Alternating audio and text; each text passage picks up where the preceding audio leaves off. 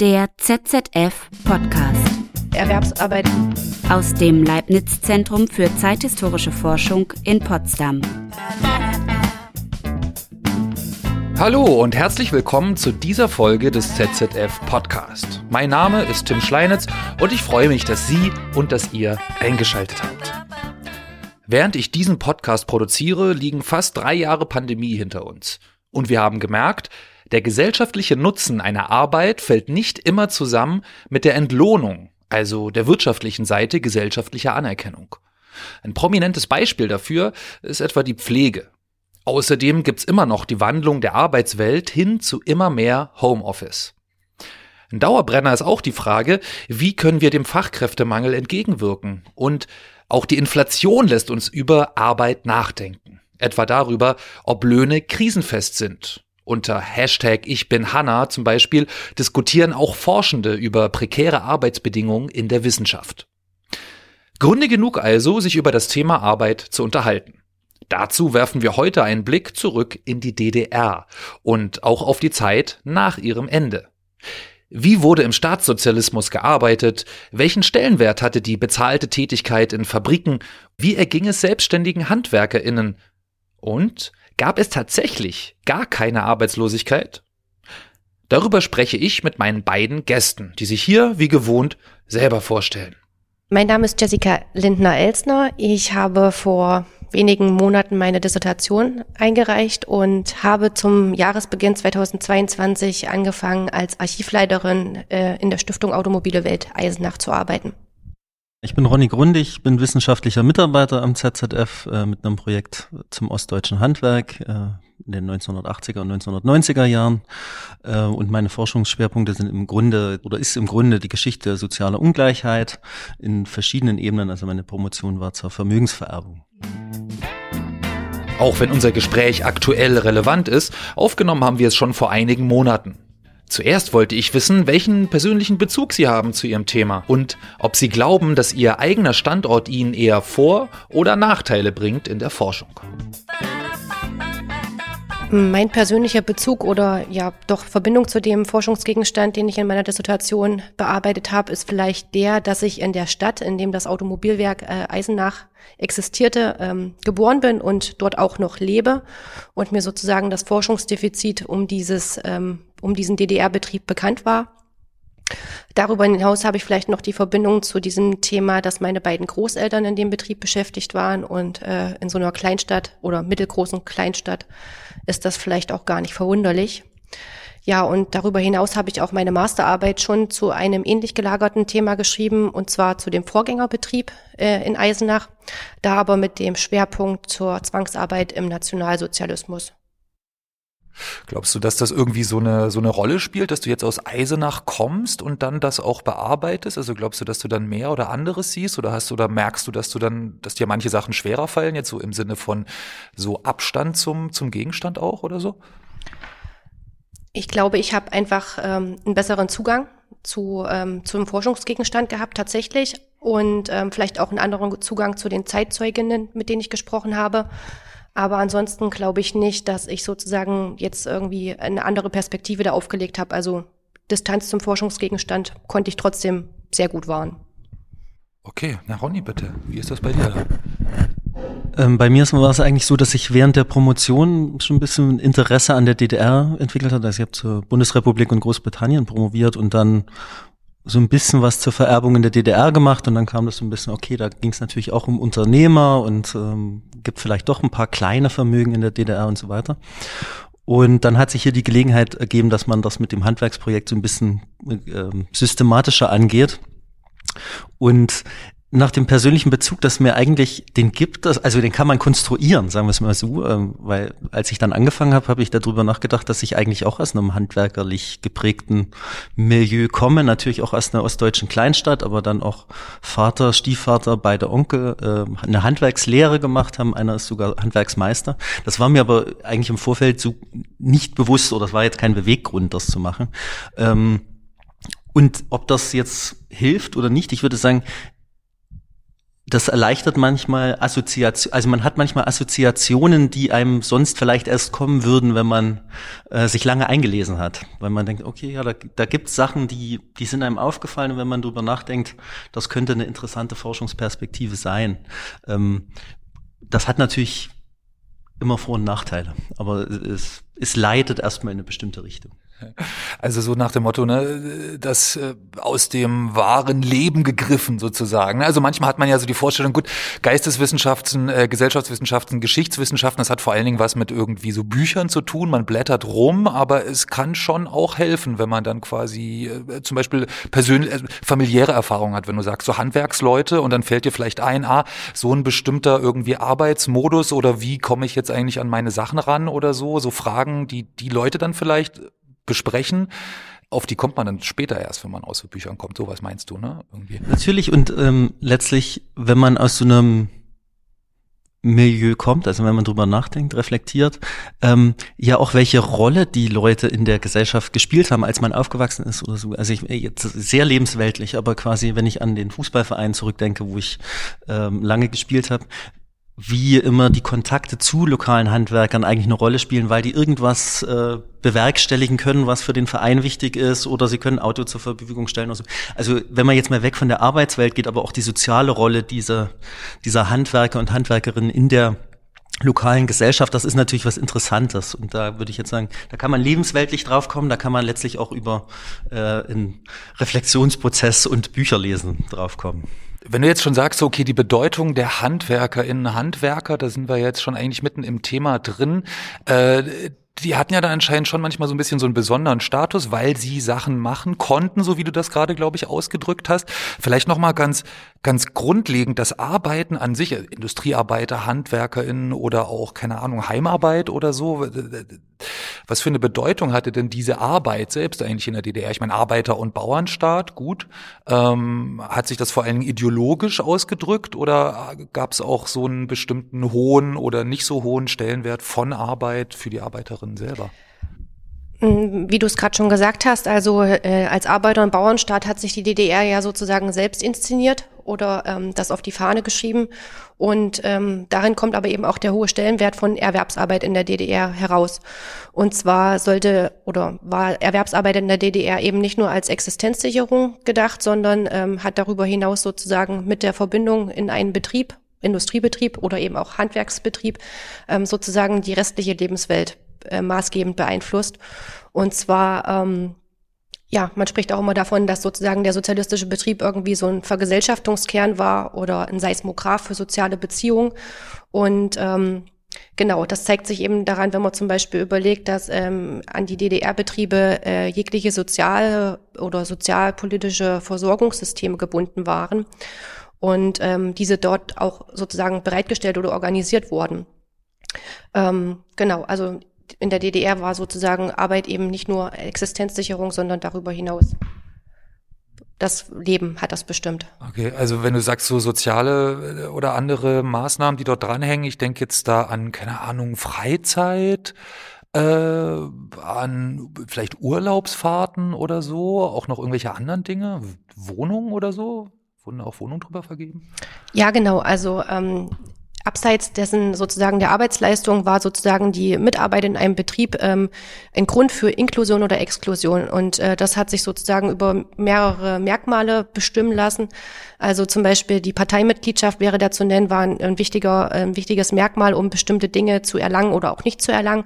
Aber auch ganz grundlegend ähm, die Mitgliedschaft zum Beispiel in der Einheitsgewerkschaft FDGB, die in den Betrieben ähm, verschiedene Kommissionen unterhalten hat und äh, darüber dann Wohnungen vergeben hat, aber auch Urlaubsreisen, Konsumgütervergabe, Kuren, all solche Dinge, die sozusagen ähm, heute sozusagen unabhängig vom Arbeitsleben ähm, organisiert werden, ging damals eben über die Betriebe. Also Konsumgüter, wenn ich jetzt ein guter Arbeiter bin im FDGB, dann kriege ich mehr Kaffee oder so. Oder wie kann ich mir das vorstellen? Naja, ähm, das ist dann auch wieder abhängig gewesen von der Größe der Betriebe und äh, vom Stellenwert der Betriebe. Aber wenn man jetzt zum Beispiel dieses Automobilwerk in Eisenach annimmt, ähm, als einer der zwei Pkw-Produzenten in der DDR hat dieser Betrieb natürlich einen extremen Stellenwert gehabt.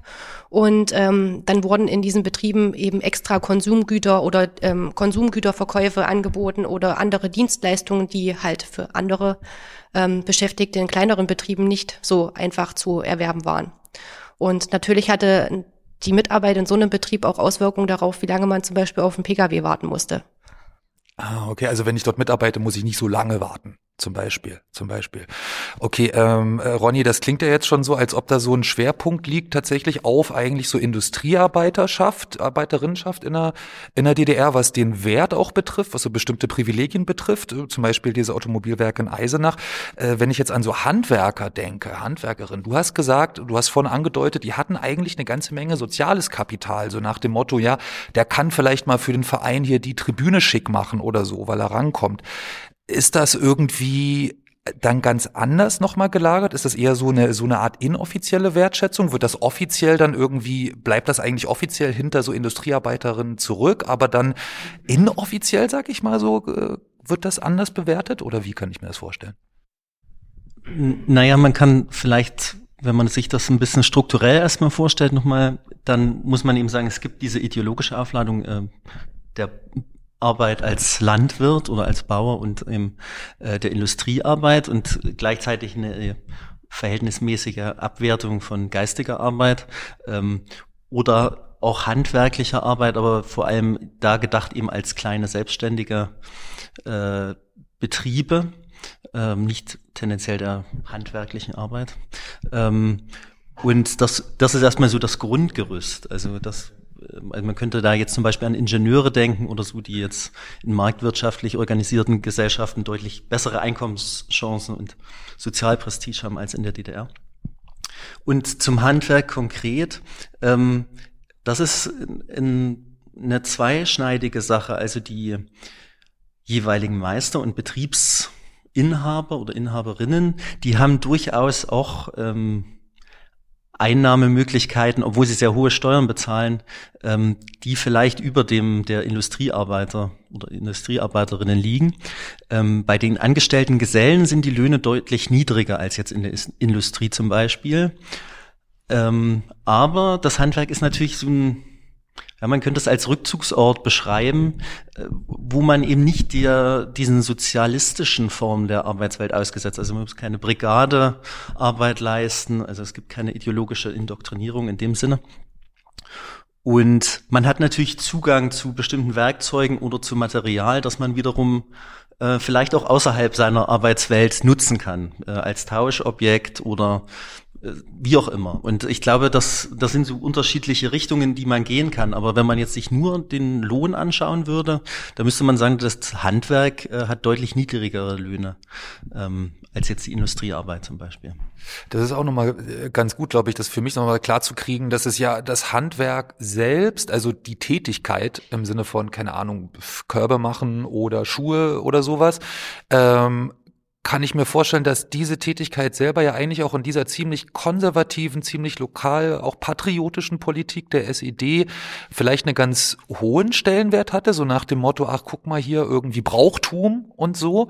Auf der anderen Seite sagst du jetzt aber, okay, dass äh, diese, diese selbstständige Tätigkeit, wie halt Handwerker, Handwerkerinnen tätig sind, das ist eigentlich gar nicht so, äh, gar nicht so gefördert oder die verdienen gar nicht so gut. Wenn, jetzt kann ich mir vorstellen, okay, selbstständig sein, ich bin zum Beispiel auch selbstständig, das scheint mir so, dass das vielleicht auch, wurde das so gesehen, dass das so eine Art Überbleibsel des kapitalistischen Wirtschaftens eigentlich ist? Weil du sagst, man ist ja eben dann nicht so organisiert, man ist ja nicht Teil einer Brigade, eines, eines Kollektivs und so oder so, man macht das ja irgendwie so für sich. Ja, das, also das ist natürlich so ein bisschen ähm, der Zwiespalt, in dem äh, die DDR-Oberen stecken. Also einerseits äh, ist quasi der Handwerker jetzt aus deren Sicht also das kleinkapitalistische Übel, das man noch ähm, hat in der DDR-Gesellschaft und an dem man auch nicht so richtig vorbeikommt, weil man eben mit den ähm, auf Serienproduktion ausgelegten äh, volkseigenen Betrieben bestimmte Bedarfe, vor allem in der Reparatur oder in den Dienstleistungen, nicht abdecken kann. Äh, es gibt ja auch äh, staatlich gelenkte Dienstleistungsbetriebe in der DDR, ähm, aber man kommt ohne das Handwerk nicht aus. Also man ähm, versucht es zwar möglichst klein zu halten, ähm, aber man kann es nicht vollständig überwinden, auch wenn man vielleicht gerne wollte.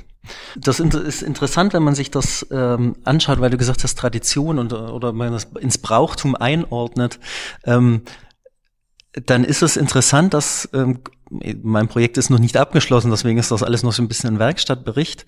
Ähm, ist es doch interessant, dass auch in der offiziellen Darstellung, auch im DDR-Fernsehen oder im Radio beispielsweise, dann auch auf äh, Betriebsjubiläen ganz offensiv hingewiesen wird. Also da gibt's dann ähm, natürlich auf sehr kleinem Niveau Bäckereien oder so, die in zehnter Generation geführt werden oder in fünfter. Und das wird auch zelebriert und da wird das quasi so als familiäre Tradition, die auch wichtig ist, äh, reproduziert und dargestellt. Ähm, das ist erstmal verblüffend, weil man eigentlich sagen würde, ja, das müsste man ja eigentlich überwinden. Das sind ja, wie gesagt, Kleinkapitalisten und die könnten ja auch in der Konsumbäckerei arbeiten äh, als Anstellte. Also, aber das muss man, das muss man sehen. Das ist, das sind so erste Befunde. Ich finde das super spannend. Ähm, aber es muss man sehen, ob sich das erhärtet über die Jahre. Ich will noch einige Interviews auch führen in dem Bereich. Jessica, sag mal, ähm, jetzt hatten wir so ein bisschen übers Handwerk gesprochen, aber hauptsächlich geht's doch dann um Industriearbeiterschaft in der DDR, oder? Oder so Industriearbeitsplätze oder was? Oder es wird ja, es gibt ja so dieses, äh, dieses Diktum mehr oder weniger auch aus der Zeit der sozusagen Vereinigung und der Abwicklung vieler Betriebe. Man hat irgendwie viele Leute, die letztlich irgendwie nicht wirklich was zu tun haben und es ist alles total ineffizient und sowas. Aber wenn man jetzt mal erstmal äh, zum einen diese Bewertung sozusagen, waren diese Jobs, die da waren, denn tatsächlich irgendwie vor allen Dingen so, ich sag mal, von Dinge von links nach rechts schubsen, damit man was zu tun hat. Und zum anderen äh, mal so eine Kennzahl einfach, wenn wir über Handwerk reden, äh, sind das überhaupt so viele Leute oder sind das nicht hauptsächlich irgendwie so Industrieplätze oder Verwaltung oder sowas? Also die DDR hat sich da natürlich auch in dem Anspruch des Arbeiter- und Bauernstaates ähm, immer weiter sozusagen in, in diesen planwirtschaftlichen Zielen verstrickt, würde ich mal so sagen. Und ähm, am Ende waren es eben tatsächlich mehr Werktätige, um das jetzt mal mit dem Begriff der äh, damals gebräuchlichen ähm, des Jargons zu fassen. Ähm, also es gab definitiv mehr Industriearbeitsplätze als Handwerksplätze. Und äh, das war aber eben auch tatsächlich so gewollt. Ähm, Ronny sagte ja schon, man hat das eben versucht, auf eine möglichst kleine Zahl zu begrenzen, diese Handwerksbetriebe oder die Beschäftigten dort drinnen. Und in den DDR-Betrieben waren sozusagen die Betriebsleiterinnen darauf bestrebt, dass sozusagen die ähm, Planstellen die dort zu besetzen waren, dass die möglichst hochgehalten werden, um in Engpässen sozusagen darauf zu reagieren. Weil ähm, ich habe mir ja die Zeit von 1970 bis ähm, in die frühen 1990er Jahre angeguckt und in der Zeit ist ja ähm, Erich Honecker sozusagen an die äh, politische Macht gelangt und ähm, der hat ja einen kompletten Wandel vollzogen in der Ausrichtung der Wirtschafts- und ähm, Sozialpolitik und ähm, es wurde dann alles darauf gepolt, ähm, möglichst äh, die Sozialpolitik in Konsumbedürfnissen zu befriedigen und ähm, dementsprechend war sozusagen ähm, oberstes Ziel die Erhöhung, die, Pro die Erhöhung der Produktion, der Produktivität, wofür man eben immer mehr Beschäftigte benötigt hat. Immer mehr Beschäftigte sollten sozusagen in die Betriebe reinströmen, aber auf der anderen Seite war sozusagen die DDR immer davon gekennzeichnet, dass es ein Arbeitskräftedefizit oder einen Arbeitskräftemangel gab. Das äh, hing einerseits damit zusammen, dass sozusagen die Produktivität immer höher geschraubt wurde, es wurden immer mehr Arbeitskräfte nachgefragt. Ähm, auf der anderen Seite waren aber die äh, Stellen in den Bet Betrieben aber einfach unwirtschaftlich besetzt. Das heißt, ähm, sozusagen ein nach unten korrigieren gab es nicht. Auch in Zeiten, wo sozusagen, was weiß ich, irgendwelche ähm, grundlegenden Produktionsmittel gefehlt haben. Es, fällt jetzt zum Beispiel Walzstahl ein oder sowas, was halt für die Autoproduktion sehr wichtig war. Ähm, selbst wenn das gefehlt hat und man sozusagen gar nicht die Produktion erfüllen konnte, die eigentlich angesetzt war, hat man sich nicht von den Arbeit, Arbeitskräften getrennt, sondern die Stellen blieben einfach besetzt und äh, waren aber eben unproduktiv besetzt. Und ähm, Genau, und dieses Arbeitskräftedefizit, was äh, sozusagen als ja, Arbeitskräftedefizit auf der einen Seite, aber eigentlich war es verdeckte Arbeitslosigkeit, ähm, hat man ja dann immer mehr versucht, ähm, verschiedene andere Beschäftigungsgruppen in die Betriebe hineinzuziehen, um dieses, diesen angeblichen Mangel zu beseitigen, um am Ende die Produktionsziele ähm, erfüllen zu können. Na gut, aber am Ende merkt man ja, ob jetzt irgendwie 10.000 Autos rauskommen oder nur 5.000 oder so, oder? Oder nicht? Ja, natürlich. Ähm, und weil das sozusagen ja auch in den obersten Reihen der DDR bekannt war, gab es ja dann ähm, ganz klassisch ähm, Kontrollen, Arbeitskontrollen. Und dabei wurde zum Beispiel auch in Eisenach immer wieder festgestellt, dass wenn die Schicht eigentlich bis 23 Uhr gehen sollte, dass eigentlich ab 21.30 Uhr niemand mehr am Arbeitsplatz war, weil einfach keine Arbeit da war, die zu, man hätte einfach nichts machen können. Und ähm, das ist sozusagen ein Problem, was bis zum Ende bestanden hat. Also sozusagen die Unproduktivität, die da einfach ähm, sozusagen Ergebnis dessen dieser Planwirtschaft war. Hast du dich da auch mit Leuten unterhalten, was das was das macht mit den Leuten? Also ich meine, man könnte jetzt sagen, okay, man hat einen sehr prestigeträchtigen Industriearbeitsplatz in einer der Schlüsselindustrien des Landes. Gleichzeitig kann man irgendwie anderthalb Stunden, zwei Stunden vor Schichtende auch einfach gehen, weil es keinen Unterschied macht. Ähm, was so diese also fällt das da dann trotzdem noch zusammen für die Leute selber, dass es wirklich irgendwie was Tolles ist, was man hier macht? Oder sagt man dann, man ist eigentlich unzufrieden damit und man will eigentlich mehr arbeiten? Oder ist das egal? Oder war das nicht so eine Frage, die du bis jetzt so gestellt hast? Mm, die Frage habe ich mir tatsächlich jetzt in dem Umfang nicht gestellt, aber es ist auf jeden Fall sozusagen, man muss sich das immer vor dem Hintergrund vorstellen, dass diese Arbeitsplatzsicherheit einfach in der DDR gegeben war. Also man hätte jetzt das eben nicht einfach so aufs Spiel gesetzt. Es gab in der DDR ab den äh, Mitte der 70er Jahre faktisch das Recht, seinen Arbeitsplatz einzuklagen oder das Recht auf Arbeit, was in der Verfassung verankert war. Und dementsprechend gibt es nur sehr wenige Fälle davon, dass jemand äh, freiwillig dem sicheren Arbeitsplatz, dem unbefristeten Arbeitsverhältnis den Rücken gekehrt äh, hätte. Es gibt die Fälle, das waren aber vor allen Dingen ähm, Frauen, jetzt zum Beispiel in dem Betrieb, die einfach mit den Arbeitsbedingungen nicht zufrieden waren. Oder ähm, dann auch in den 80er Jahren, dass ähm, einfach andere Arbeitgeber in der Region bessere Arbeitsmodelle angeboten haben. Also ja, dass die Rahmenbedingungen halt einfach anders waren. Genau, aber der Stellenwert der Arbeit wurde jetzt durch die, den Mangel an Arbeit sozusagen nicht geschmälert. Okay. Ronny, wie waren das bei den, bei den Handwerksleuten? Ich kann mir vorstellen, dass da jetzt so eine, so eine Sache wie, äh, man geht einfach eher weg, äh, weil es nichts zu tun gibt, halt dann eher von der Auftragslage oder so abhängt. Oder, oder gab es da sowas eher nicht?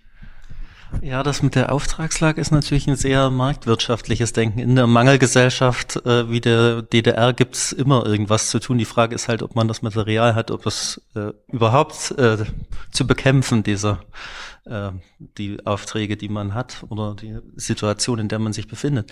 Ähm, es ist schon so, dass man, das ist jetzt eher aus den Gesprächen mit den Leuten, dass ähm, die Angestellten, äh, Gesellen oder Gesellinnen schon durchaus auch öfter den Arbeitsplatz gewechselt haben. Also sie sind dann mal eine Zeit lang in die Industrie gegangen, weil sie eben da besser verdient haben, sind dann aber auch zurückgekommen. Ähm, warum auch immer, also manchmal aus persönlichen Gründen, weil sie auch das Verhältnis in diesem Handwerksbetrieb geschätzt haben, so zumindestens die Aussage der ehemaligen Betriebsinhaber. Ob das immer so stimmt oder nicht, das sei mal dahingestellt. Aber da sieht man schon, dass es äh, gewisse Fluktuation gegeben hat auf der Ebene und dass die meisten Betriebe natürlich auch händeringend im Handwerk ähm, nach Leuten gesucht haben. Also haben fast alle offene Stellen. Also das Handwerk war ja an sich auf maximal zehn Angestellte begrenzt. Ähm, es gab aber viele Bereiche, wo die Leute händeringend mehr Leute gesucht haben. Und wenn man immer in dieser Konkurrenz steht zu einem Betrieb, der eben 300 Mark mehr bezahlt, ähm, dann verliert man halt die Leute. Die kommen, wie gesagt, vielleicht zurück, vielleicht auch nicht. Äh, ich muss auch sagen, dass ich einige Betriebsakten im äh, Stadtarchiv gesehen habe, wo es um die Betriebsinhaber und Inhaberinnen gegangen ist. Auch da sieht man, bevor die die Handwerksbetriebe aufgemacht haben, an deren Lebensläufen, da gibt's auch eine hohe Fluktuation. Also man stellt sich das ja immer relativ statisch vor. Die haben dann eine Lehre gemacht bei einem anderen Handwerksbetrieb und da machen die irgendwann den eigenen Betrieb auf. Aber es ist schon auffällig, dass die oft die Arbeitsstelle wechseln. Da geht's jetzt eher um die frühe DDR, die 50er, 60er Jahre. Aber die haben schon oft vier, fünf, sechs verschiedene Stellen, auch dann nicht immer in der gleichen Branche. Und dann kommt das irgendwann dazu, dass sie einen Betrieb aufmachen. Das ist ja auch so ein Bild von irgendwie so einem DDR-Lebenslauf, der irgendwie ziemlich so sowas wie in, in Beton gemeißelt ist oder sowas. Das ist jetzt bei der Beschäftigung mit irgendwie mit diesem Handwerk zum Beispiel, kannst du das jetzt nicht irgendwie äh, bestätigen, dass das da immer so eine bis zum Ende zack, zack, zack irgendwie Scheuklappen auf. Also diese Lebensläufe hat es sicher gegeben und auch im, das ist natürlich auch immer sehr von der Gegenwart her gedacht. Also in unserer Gesellschaft, wo das ja alles deutlich flexibler ist, ähm, was die Arbeitsbedingungen angeht, aber auch äh, der Zustand, den man, in den man sich selbst bringen muss, um quasi am Arbeitsmarkt äh, gebraucht und gewollt zu werden. Ähm, da aus der Perspektive, aus der heutigen Perspektive ist das natürlich schon statischer. Aber es ist vielleicht nicht so statisch, wie man es erstmal annehmen würde. Und ich nehme an, das ist auch im, Betrie im Industriebetrieb so. Ähm, das kann vielleicht bei so einem Vorzeigebetrieb wie dem AWE anders sein. Aber jetzt in kleineren Industriebetrieben, also ich bin in Klingenthal aufgewachsen, da gibt es viel äh, Musikinstrumentenindustrie. Auch da gibt es Fluktuationen. Dann arbeite ich eben bei der anderen Fabrik. Genau, also auch für das äh, Automobilwerk Eisenach gab es ähm, Bestrebungen, diese Fluktuation, die auch immer stärker dann sozusagen bis zum Ende der DDR aufgekommen ist, die zu bekämpfen. Einerseits rührte die eben durch ähm, ähm, rührte die her durch ähm, Konkurrenzbetriebe, die sich halt in der näheren Umgebung dann eben auch stark gemacht haben. Aber eben auch die Arbeitsbedingungen waren da eben klassisches äh, Indiz dafür, sich äh, andersweitig zu orientieren. Aber was man auch sagen muss, das Automobilwerk Eisenach musste halt auch zu jeder Zeit sozusagen um die Arbeitskräfte kämpfen, in Anführungszeichen. Und ähm, dann gibt es ähm, jedes Jahr eigentlich so tolle Zeitungsartikel in der Betriebszeitschrift, wo dann eben drinne steht, dass eben nicht jede Frau ähm, Friseurmeisterin werden kann oder eben im Handwerk arbeiten kann, sondern also da wurde sozusagen schon klar gemacht, dass äh, die Arbeitskräfte eigentlich schon eher in der Industrie gebraucht werden als im Handwerk. Und äh, damit hat man halt versucht, vor allen Dingen Frauen für diesen Industriezweig zu erwärmen, sich dort doch ähm, Ausbildungsberufen hinzugeben oder als Quereinsteiger dann dort anzufangen. Auf der einen Seite äh, klingt das so für mich, als ob das total Sinn macht, weil ja auch so ein Bild ist, was man hat, äh, oder was, was ich zumindest habe, oder was ich glaube, dass viele Leute haben, sagen wir es mal so. Von der DDR ist ja sowas wie Gleichberechtigung der Geschlechter und dann sagt man, okay, komm doch hier, werde doch Autobauerin. So, das klingt ja jetzt erstmal so wie nach einer eher flippigen, jetztzeitigen Kampagne, sag ich mal. Äh, von daher wirkt das wirkt das dann doch irgendwie, ähm, ja, äh, sage ich mal, relativ progressiv jetzt. Auf der anderen Seite äh, kann ich mir vorstellen, dass es vielleicht trotzdem auch noch eine Doppelbelastung bei Frauen gab. Oder ich meine, Frauen in so Industriearbeitsplätzen, äh, haben die dann einfach quasi doppelt so viel geleistet? Wie Männer? Oder kann man dann sagen, dass denen auch über Kita und Hort oder so, dass Erziehung zum Beispiel abgenommen wurde oder Reproduktion in der Familie? Die DDR hat sich ja in ihrem Selbstverständnis auch eben als der äh, sozusagen Staat gesehen, der die Gleichberechtigung der Frau in allen Bereichen fördert, aber im Prinzip war es tatsächlich nur über die Erwerbsarbeit möglich. Und äh, auch da war immer das Referenzmodell die männliche Arbeit. Ähm, dementsprechend mussten Frauen im Industriebetrieb sich genau denselben Anforderungen stellen wie Männer. Erst später hat man dann dezidiert auch Frauenarbeitsplätze eingeführt, um sozusagen ähm, und hat damit auf die anderen Anforderungen reagiert. Ähm, es gab ja auch in den Gesetzen sozusagen verankert, dass ähm, bestimmte Frauen, also Frauen in bestimmten Lebenssituationen ähm, ausgeschlossen sind von Mehrschichtarbeit oder Nachtschichtarbeit oder ähm, Ganz klassisch nach der Geburt eines Kindes musste ihnen äh, sozusagen ein Zeitraum gewährt werden, in dem sie ihre Kinder stillen könnten. Und das sozusagen im Industriebetrieb ist das relativ spät erst umgesetzt worden, also auf diese Bedürfnisse zu reagieren. Aber ähm, sozusagen ähm, die Arbeit, die die Frauen im Betrieb verrichtet haben, äh, hat im Prinzip erstmal die, sozusagen denselben Stellenwert gehabt. Es sollte auch der gleiche Lohn gezahlt werden. Aber Frauen hatten eben, wie du es eben schon gesagt hast, ähm, immer noch sozusagen die Doppelrolle als Hausfrau und Mutter und eben als erwerbstätige Frau. Und im Prinzip ähm, blieb auch bis zum Ende der 80er Jahre, also bis zum Ende der DDR, diese Doppelbelastung oder dieses ähm, ähm, traditionelle Rollenverhältnis bestehen. Und das heißt, Frauen waren da eben mehrfach belastet. Also ähm, natürlich haben, hat auch der Betrieb in Eisenach oder wie alle anderen Industriebetriebe versucht, auf diese Belastung zu reagieren, indem sie eben äh, betriebseigene Kindergärten und dergleichen zur Verfügung gestellt haben oder auch ähm, Transportmöglichkeiten für die Kinder zur Verfügung gestellt haben. Aber das änderte ja am Ende nichts an der Tatsache, dass äh, Frauen sozusagen nach dem Ende ihrer Schicht die Kinder abholen mussten und für den Rest des Familienlebens eben auch verantwortlich waren. Das trifft natürlich auch zum Beispiel für den Bereich des Handwerks zu, weil ähm, man ja bestimmte Gewerke hat, wo es eben jetzt Friseur oder Friseurin, Kosmetikerin und so weiter, wo es quasi eher Frauen, äh, wo man eher Frauen findet. Ähm, und wenn man sich die Einkommenschancen dieser verschiedenen Gewerke ansieht, dann sieht man natürlich, dass im Kfz-Handwerk der DDR deutlich höhere Einkommen erzielt werden als jetzt zum Beispiel im Friseurbereich. Ähm, das ist auch in anderen Gesellschaften so, die DDR ist da keine Ausnahme. Aber nicht nur sind es unterschiedliche Einkommensmöglichkeiten, aber auch die Wahrnehmung, welche Berufe Frauen äh, ergreifen sollten, äh, die ist natürlich auch in der DDR ausgeprägt. Da kann man quasi sagen, man ist, äh, man ist auf Gleichberechtigung aus. Aber wenn man zum Beispiel eine Dachdeckermeisterin hat ähm, und guckt sich dann Interviews an, wie die Dame erhält ihren Meisterbrief und sie wird natürlich gefragt, wie sie auf die Idee gekommen ist, die, sich diesen Beruf auszusuchen. Das würde man bei einer männlichen Kollegen aber nie machen.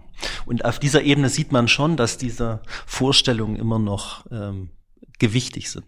Wurde das so dann eigentlich auch, ich sag mal, gesehen? gesagt. Also das ist eine Form von Ungleichheit im Sinne von Bewertung der Arbeit, die jemand macht aufgrund des Geschlechts und auch eine Form von materieller Ungleichheit, auch wenn jetzt nicht unbedingt direkt, sondern eher so hintenrum, ne, durch diese Sache. Natürlich kümmerst du dich um die Familie, so eine, natürlich irgendwie wenn du halt die krasse Wuppschicht da nicht hinbekommst oder so, keine Ahnung, dann kriegst du halt weniger Geld. Ist doch ganz klar, weil du leistest ja nicht so viel. Wurde das irgendwie auch benannt oder so? Oder war das eher so, dass das so untenrum blubberte, sage ich mal?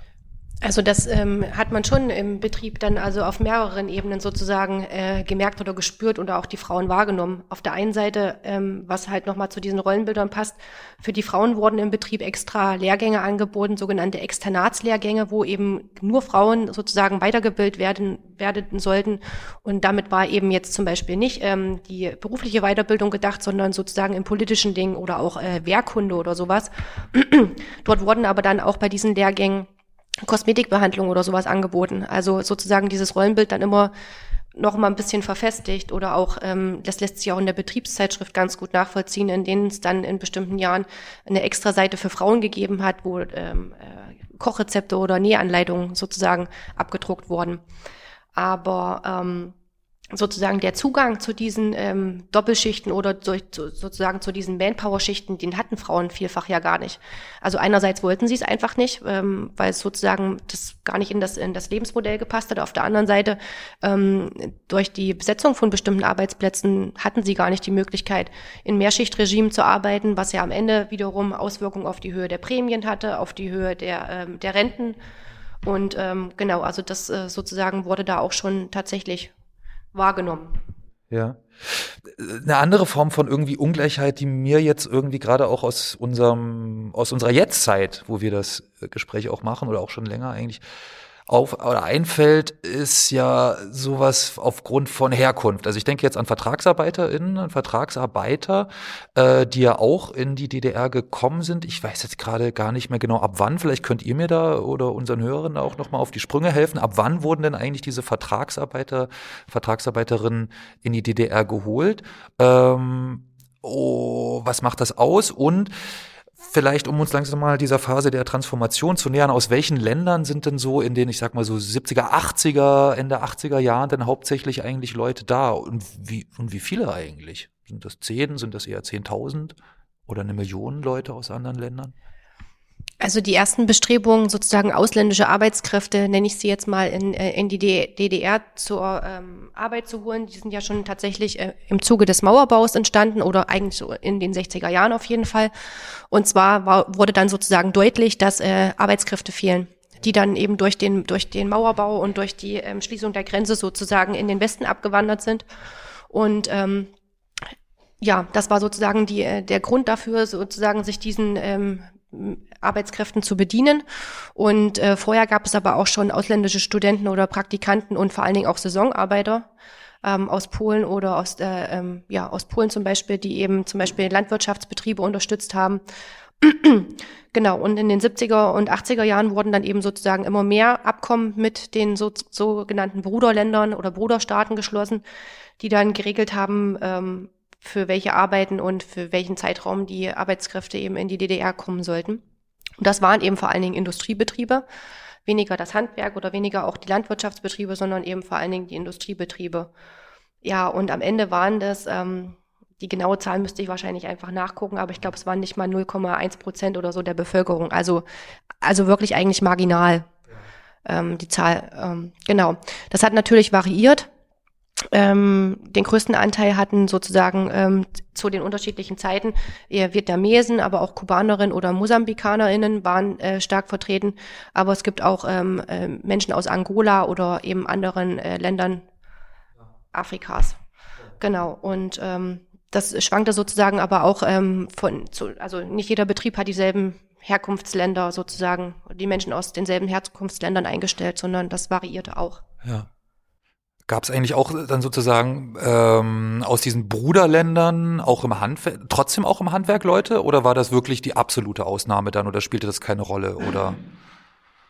Also es ist auf jeden Fall die absolute Ausnahme. Ich habe es jetzt gefunden, im Bezirk Erfurt hat man, die wurden Praktikanten genannt. Man würde wahrscheinlich sagen, die haben eine Ausbildung gemacht. Ähm, die wurden dann ähm, vor allem im genossenschaftlichen Handwerk, also Privatbetriebe habe ich nicht gefunden, aber äh, im genossenschaftlich äh, organisierten Handwerk, den PGHs, Produktionsgenossenschaften des Handwerks, äh, wurden ähm, Personen aus, es waren alles Männer, Männer aus Sambia, ähm, zu Elektroinstallateuren ausgebildet. Aber nicht mit dem Ziel, sie später in der DDR einzusetzen, sondern die sollten zurückgehen ähm, und dann dort als Elektroinstallateur arbeiten. Was interessant ist am Handwerk, ich, wie gesagt, ich habe das war der das waren immer so 15, 16 Leute für einen zwei Jahreszeitraum und dann kamen neue. Ähm, was interessant ist am Handwerk, ähm, ist, dass es ja quasi auch Handwerker der DDR gibt, die nach Vietnam gehen und dort Werkstätten aufbauen oder ähm, dort Aufbauarbeit, äh, Entwicklungshilfe leisten, je nachdem, wie man es eben nennen möchte.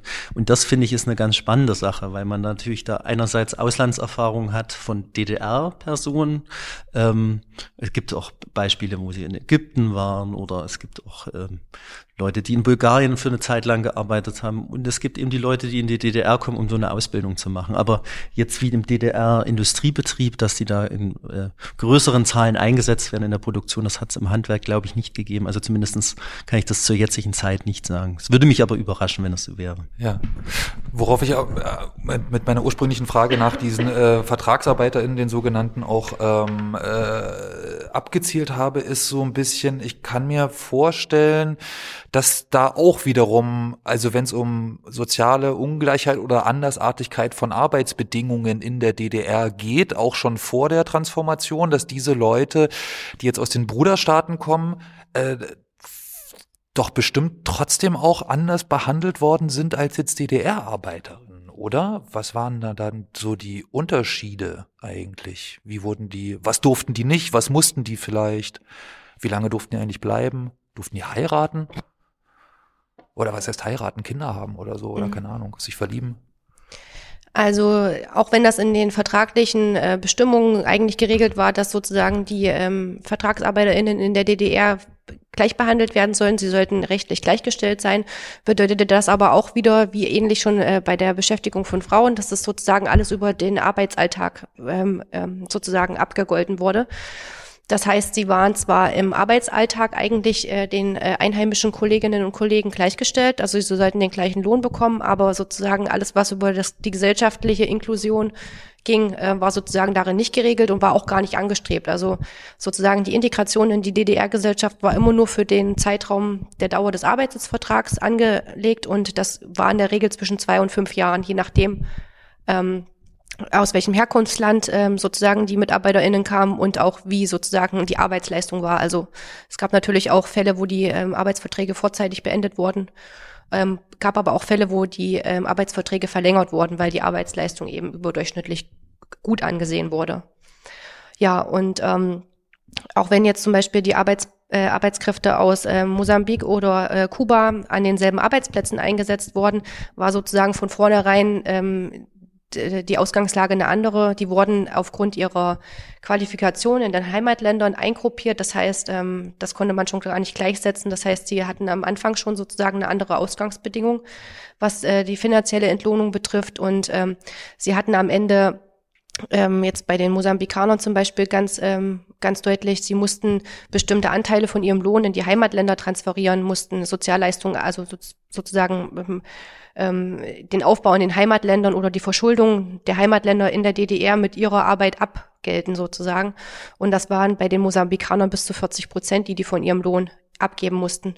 Die haben dann zwar auch Trennungsgeld bekommen oder solche Dinge, aber am Ende sozusagen hat es einfach nicht äh, denselben Wert gehabt wie die Arbeit äh, der DDR-BürgerInnen sozusagen.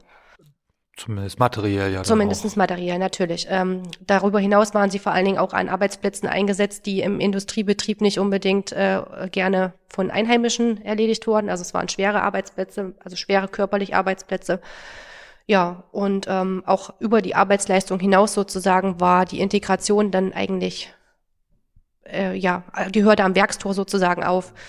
Genau, also eine gesellschaftliche Integration konnte auch schon gar nicht stattfinden, weil die separiert in Wohnunterkünften untergebracht waren. Und ähm, dort gab es ähm, strikte Einlasskontrollen, die natürlich auch übergangen wurden. Also es gab natürlich auch Ehen zwischen ähm, sozusagen VertragsarbeiterInnen und DDR-BürgerInnen und es gab auch Fälle, dass die sozusagen Kinder in der DDR geboren haben. Ähm, aber das ist natürlich jetzt äh, eher die Ausnahme gewesen. Wenn jetzt zum Beispiel VertragsarbeiterInnen sich dazu entschlossen hatten, eine Ehe einzugehen, dann war das meistens damit verbunden, dass äh, die ähm, sozusagen die Aufenthaltsbestimmung dann beendet war. Also die durften quasi ihren Arbeits, äh, der Arbeitsvertrag wurde noch beendet, aber dann mussten sie sozusagen mit dem ähm, mit dem einheimischen Ehepartner die DDR verlassen und in das Heimland, Heimatland ziehen. Ah, okay. Also wurden dann quasi mehr oder weniger rausge Genau, genau. So. Also ich habe äh, ein Zeitzeugengespräch geführt in Eisenach. Das war ganz äh, ging kon konkret um einen Kubaner, der äh, 1980 nach Eisenach kam und 1983 eine ähm, eine also eine Eisenacherin geheiratet hat und die mussten dann 1984 die DDR verlassen. Ah. Und nach Kuba ausreisen. Okay. Ach krass. Okay, also das heißt, ich habe jetzt so so ein so ein Bild der Arbeitswelt der DDR. Es gibt also eine ganz hohe ideologische Wertschätzung auch von Industriearbeitsplätzen. Das Handwerk wird man nicht so richtig los. Man braucht es aber auch vor Ort. Die sind auch tatsächlich unter der Bevölkerung teilweise ganz gerne gesehen, weil sie mal vielleicht für eine Flasche Schnaps oder so auch mal was machen. Äh, unterbrecht mich, wenn ich jetzt so ne äh, irgendwie irgendwie falsch liege. Vertragsarbeiterinnen sind jetzt so eher im Betrieb integriert, weniger in der Gesellschaft, müssen äh, viel Geld auch abgeben. Äh, es gibt eine sehr hohe verdeckte Arbeitslosigkeit. Äh, Ende der 80er Jahre, wie du das genannt hast, Jessica. Das heißt also Plätze, die mehr oder weniger pro forma besetzt sind auf dem Papier, wo hinten dann nicht so wirklich was rauskommt.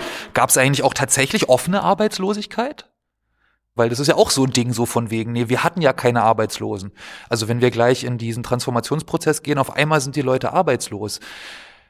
Gab es das vorher wirklich tatsächlich nicht? War dann jeder oder jede wenigstens auf irgend so Besenposten irgendwie beschäftigt oder so? Kann man das so sagen? Oder gab es auch öffentliche, öffentliche Arbeitslosigkeit eigentlich? Von offener Arbeitslosigkeit würde in der DDR eigentlich von, äh, zu keiner Zeit gesprochen, weil das eigentlich so ein kapitalistisches Ding war. Also ähm, selbst sozusagen die, ähm, die, die, also es wurde im Prinzip versucht, jede Arbeitskraft, die in der DDR irgendwie ähm, vorhanden war, auszuschöpfen. Und das äh, ging sozusagen darüber hinaus, dass man Rentner, also auch Menschen nach dem Eintritt in ihr Rentenalter weiter beschäftigt hat in den Betrieben.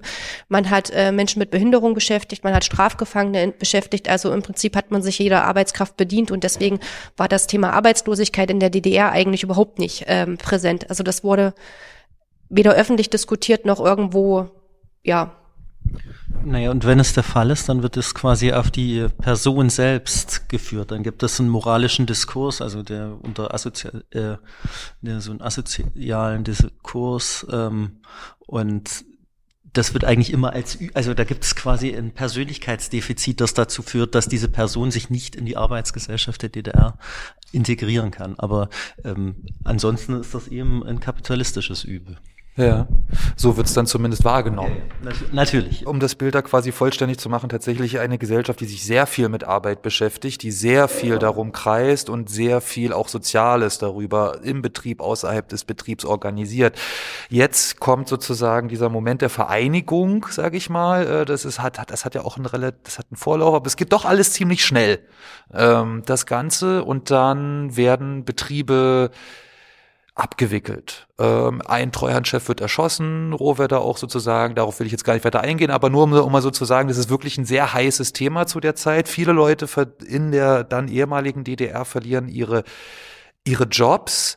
Ähm, ist das tatsächlich also auch eine neue Erfahrung. Du hast vorhin gesagt, Ronny, okay, das ist eher drüben im Kapitalismus, diese böse Arbeitslosigkeit und jetzt kommt sie aber zu uns. Wurde das so wahrgenommen dann auch, dass man sagt, so von außen wird uns jetzt aufgezwungen, nichts mehr zu machen oder so? Äh, war das so das Erleben? Kann man das so sagen? Ich würde sagen, auf jeden Fall. Zumindest wird das so von den Betroffenen äh, wahrgenommen, dass die Arbeitslosigkeit eben ein Phänomen war, was den wenigsten persönlich bekannt war. Und nun auf einmal kommt das eben tausendfach äh, über sozusagen die Familien, über die Region, über die Städte und Gemeinden oder eben über den eigenen Betrieb und ähm, ist natürlich dann in dem Moment äh, sozusagen ein Ergebnis dessen, was sozusagen 1989 auf der Straße begonnen wurde, mit dem äh, Gedanken dahin, eine freiheitliche demokratische Gesellschaft irgendwie zu haben. Und ähm, das ist jetzt sozusagen das Übel des Kapitalismus, was dann eben mit, mit rüberkommt. Und ähm, ganz deutlich wird in der Zeit, dass sozusagen die wenigsten Betroffenen das erstmal darauf ähm, projizieren, dass sozusagen die DDR sozusagen oder die Planwirtschaft sozusagen der Grund dessen ist, sondern dass es eben tatsächlich die Treuhand ist oder eben die westlichen Manager, die jetzt auf einmal die Betriebe übernehmen und eben nicht, dass das sozusagen eigentlich der Grund schon viel früher oder der Grundstein viel früher gelegt wurde. Wobei das ja dann auch ein Switch in der Bewertung eigentlich ist, oder? Also wir hatten das ja vorhin auch, selbst wenn ich eine verdeckte Arbeitslosigkeit habe, ist es doch so, dass, dass äh, sozusagen einen anderen Wert auf den Erhalt eines Arbeitsplatzes gelegt wird als ähm, als nun sozusagen. Nun fällt die Rechtfertigung für den Arbeitsplatz und damit auch die Rechtfertigung für die, wenn man so will, so gesellschaftliche Teilhabe, die durch das durch den Lohn möglich ist eines Arbeiters fällt ja dann weg. Wenn ich sage, okay, dieser Platz ist nicht produktiv genug, ist nicht konkurrenzfähig genug, dann äh, muss der aufhören zu existieren, dieser Arbeitsplatz, und dann äh, ja vielleicht auch mit den ganzen Problemen, die das für den Menschen, der auf diesem Platz sitzt, irgendwie nach sich hat. Oder das ist ja doch schon ein Paradigmenwechsel trotzdem, der dort erlebt wird, oder? Also im Sinne der Bewertung von Arbeit. Natürlich, also ich, ich würde jetzt mal nicht zu sehr in die äh, Währungs- und Wirtschaftsunion reingehen. Ich denke, das ist ein eigenes Thema, ähm, was die Wirtschaftlichkeit einzelner Unternehmen angeht. Was jetzt, äh, weil das auch zu komplex ist, um es jetzt in zwei Sätzen abzuhandeln. Ähm, aber es ist natürlich das Interessante, dass gerade die Arbeitsplätze besonders stark betroffen sind, die quasi ideologisch besonders aufgeladen sind in der DDR.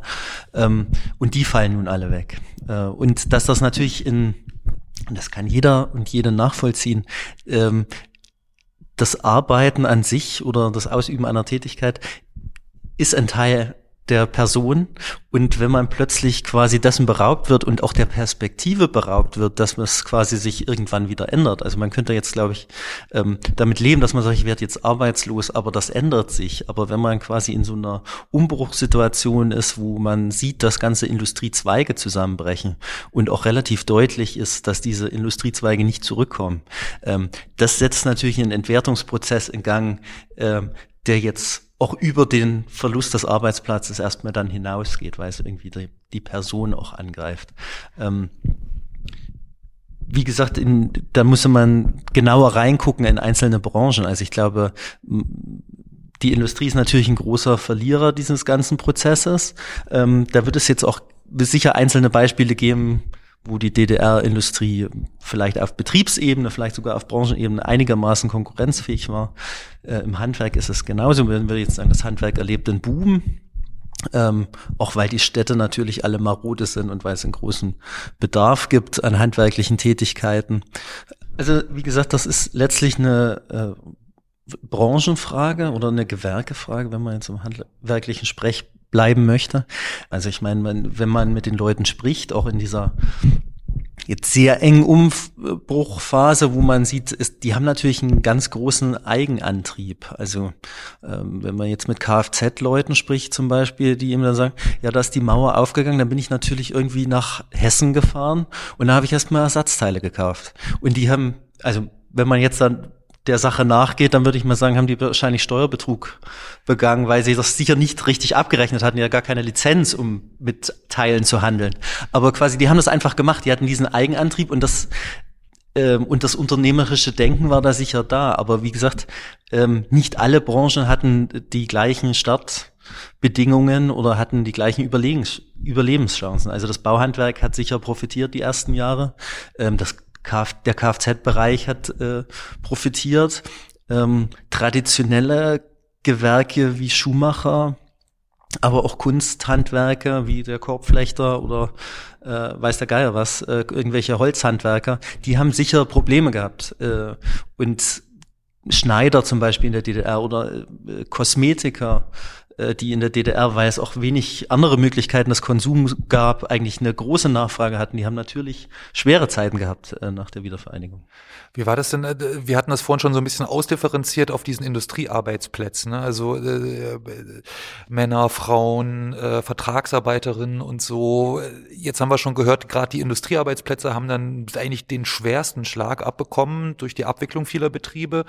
Ähm, aber gab es da nochmal so eine Ausdifferenzierung, dass ich jetzt so sagen kann, okay, die ähm, äh, Männer, die vorher sozusagen ja schon privilegiert waren, mehr Schichtarbeiter, die hatten es dann trotzdem wieder einfacher, weil sie doch irgendwie besser äh, nochmal irgendwie eher schwierigere Arbeiten übernehmen konnten, wo man schwieriger Leute findet oder gar nicht? Oder gibt's da irgendwie andere?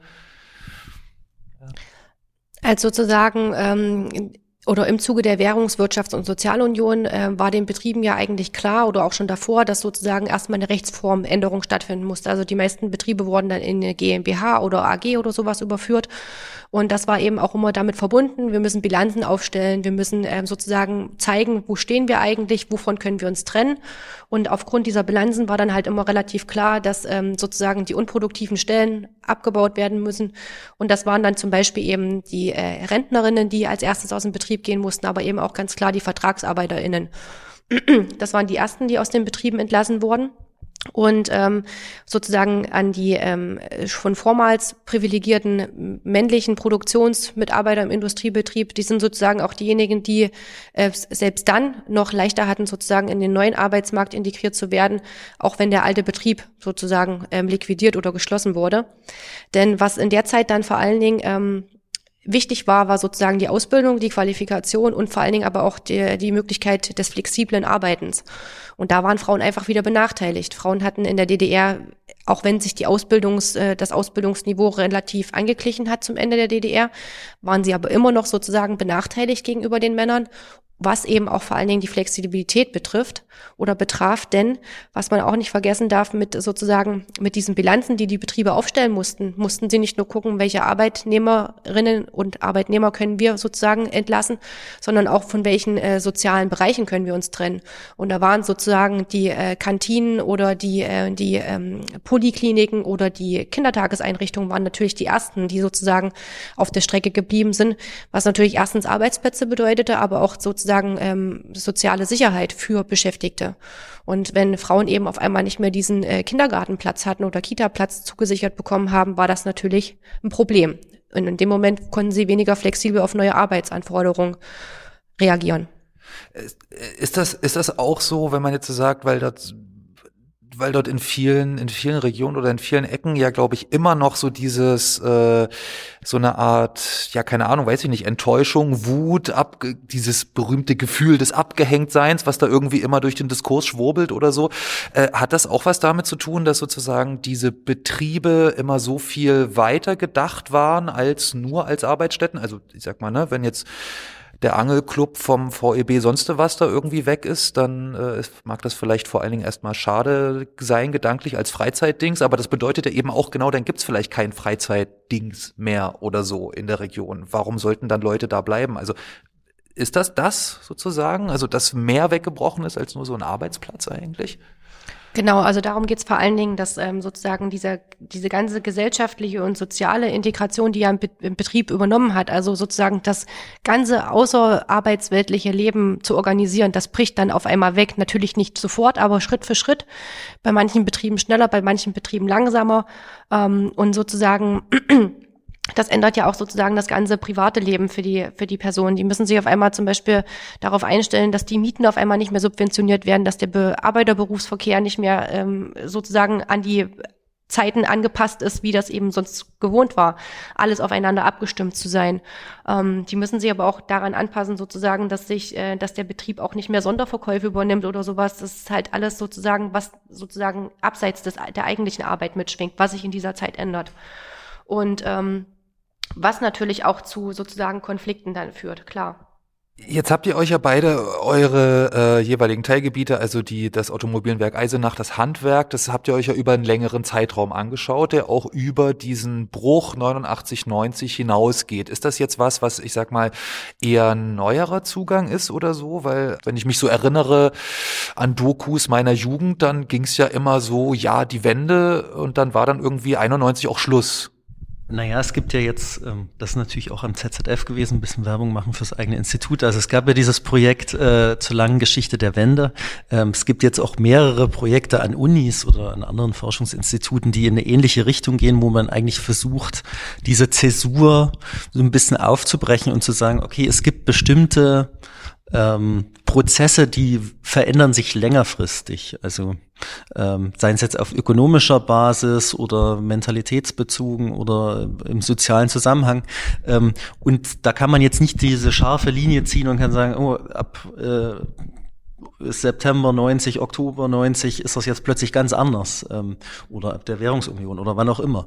Und das ich habe ja so ein bisschen in der vorherigen Antwort darauf schon hingewiesen, auch zu fragen, wann nehmen oder aus der Wahrnehmung der Akteure und Akteurinnen von damals, wann ist eigentlich das abgeschlossen? Also ist das ist das dann gleich abgeschlossen oder ist es 95 abgeschlossen oder manche würden vielleicht auch sagen, es ist bis heute nicht abgeschlossen. Das kommt natürlich immer auf die individuelle Perspektive an, aber in dem Moment, wo man äh, mit historischer Forschung auch in die 90er Jahre reingehen kann, quellentechnisch, muss man natürlich auch versuchen, diese Zäsuren auch irgendwo aufzubrechen und in diese Richtung denken mehrere Leute, wir, aber auch ähm, andere Leute hier im Haus oder in anderen Institutionen. Genau, das würde ich auch unterstützen und was natürlich durch ähm, so eine Herangehensweise möglich ist. Ähm, erstens mal äh, gibt es sozusagen einen umfassenderen Blick auf diese Geschehnisse, also sozusagen auch die ähm, es lässt möglich ähm, auf Aufschluss auf Pro äh, Problemkonstellationen sozusagen, dass man da Rückschlüsse drauf zieht, die natürlich in den 80er Jahren schon gelegen haben, aber auch was uns sozusagen in der Gegenwart begleitet. Also haben die ganzen Proteste gegen Corona-Maßnahmen nicht vielleicht doch irgendwas mit der Politik von 1990 oder 91 zu tun? Also solche Fragestellungen können sich dann natürlich äh, längerfristig auch daraus ergeben. Aber was natürlich auch in unserem Fall ähm, sozusagen ein Anreiz dafür ist, ähm, die, diese Betriebe, sei es Handwerksbetriebe oder eben dieses Industrie, äh, dieser Industriebetrieb, die hören ja nicht 1989 auf zu existieren, sondern sozusagen ähm, man muss einfach auch mal sozusagen den Blick da erweitern und sagen, wie geht's denn eigentlich weiter? Und durch diese Fragestellung, wie geht's denn eigentlich weiter? Wie ist denn eigentlich die Wahrnehmung? Was ist neu? Was ist alt?